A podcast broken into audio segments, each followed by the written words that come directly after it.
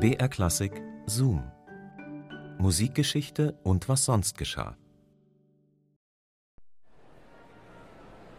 Langsam füllt sich der Saal. Das Publikum strömt herein und sucht nach seinen Plätzen. Gemurmel. Bald wird das Konzert beginnen. Der aufstrebende Star der Wiener Musikszene, der junge Pianist Ludwig van Beethoven, wird sein erstes Klavierkonzert spielen. Die Damen fächeln sich angespannt Luft zu. Ohrringe funkeln im Kerzenlicht. Man tuschelt.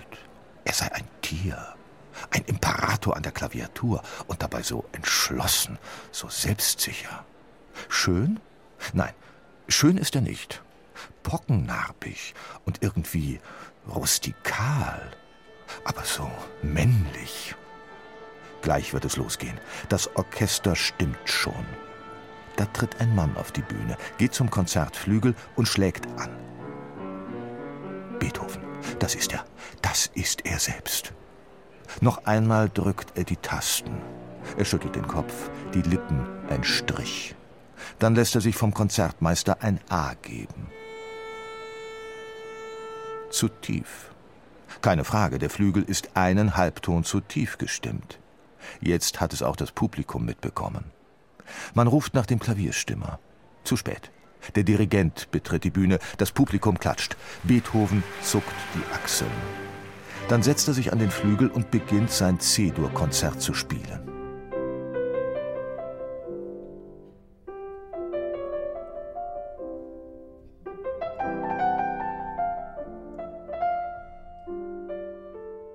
Er spielt es aus dem Kopf, aber er spielt es eben einen Halbton höher, in Cis-Dur.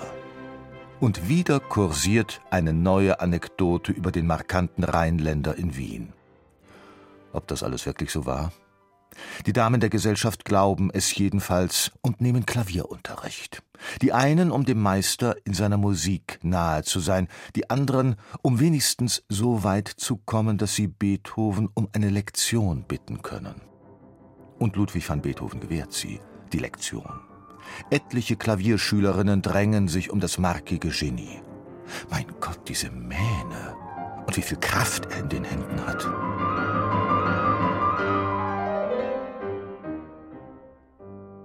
Die Schwestern Brunswick, Therese, Josephine und Charlotte sind dabei besonders erfolgreich, mit ungarischem Hintergrund, hübsch, heißblütig und auch noch gebildet, mit pianistischem Talent. Es rentiert. Beethoven kommt ins Haus. Therese und Josephine üben und üben. Der Meister ist zufrieden mit den Fortschritten, dehnt die vereinbarten Stunden auf die vielfache Länge aus. Und es kommt, wie es kommen muss. Beide Schwestern überanstrengen ihre Sehnen und verlieben sich unsterblich in den eigenwilligen Klavierlehrer.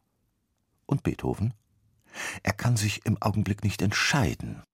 Und als die Familie Brunswick wieder nach Ungarn abreist, widmet er Therese und Josephine die vierhändige Variation Ich denke dein. Ja, wem denn nun?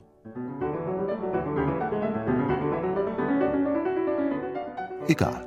Diskant und Bass fühlen sich gleichermaßen angesprochen, und so bleibt die Freundschaft Beethoven-Brunswick, Brunswick-Beethoven bestehen und wächst und gedeiht. Bis so war es wirklich nicht geplant, bis die Cousine der Schwestern, Gräfin Giulietta Guicciardi, dazwischenfunkt und alles kaputt macht. Sie hat alles Jugend, Schönheit, Reichtum, Begabung und leider bald auch Beethovens Herz. Weil sie damit aber nichts anfangen kann und er als Trophäe in der gräflichen Sammlung auch so vollauf genügt, lässt sie ihn zappeln, leiden, abblitzen. Schließlich heiratet Giulietta auch noch einen Lebemann und Beethoven schreibt das Heiligenstädter Testament. Suizidgedanken.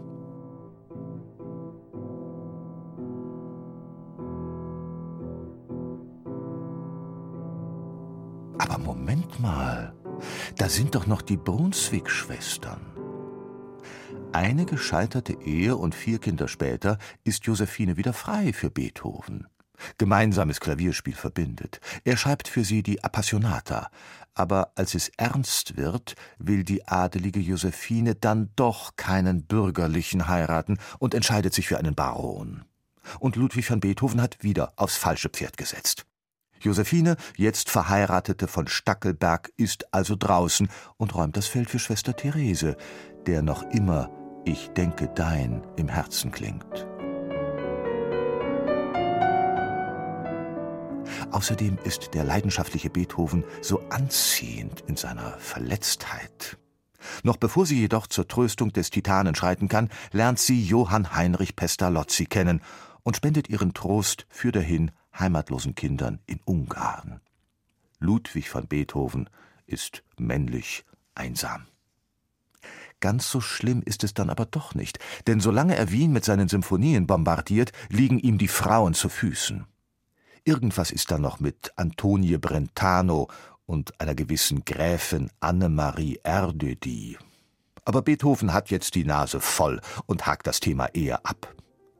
Was etwaige Liebesbriefe oder sonstige Dokumente seiner Neigungen betrifft, legt er sie künftig universell nutzbar an und adressiert sie nur noch an die ferne Geliebte oder die unsterbliche Geliebte.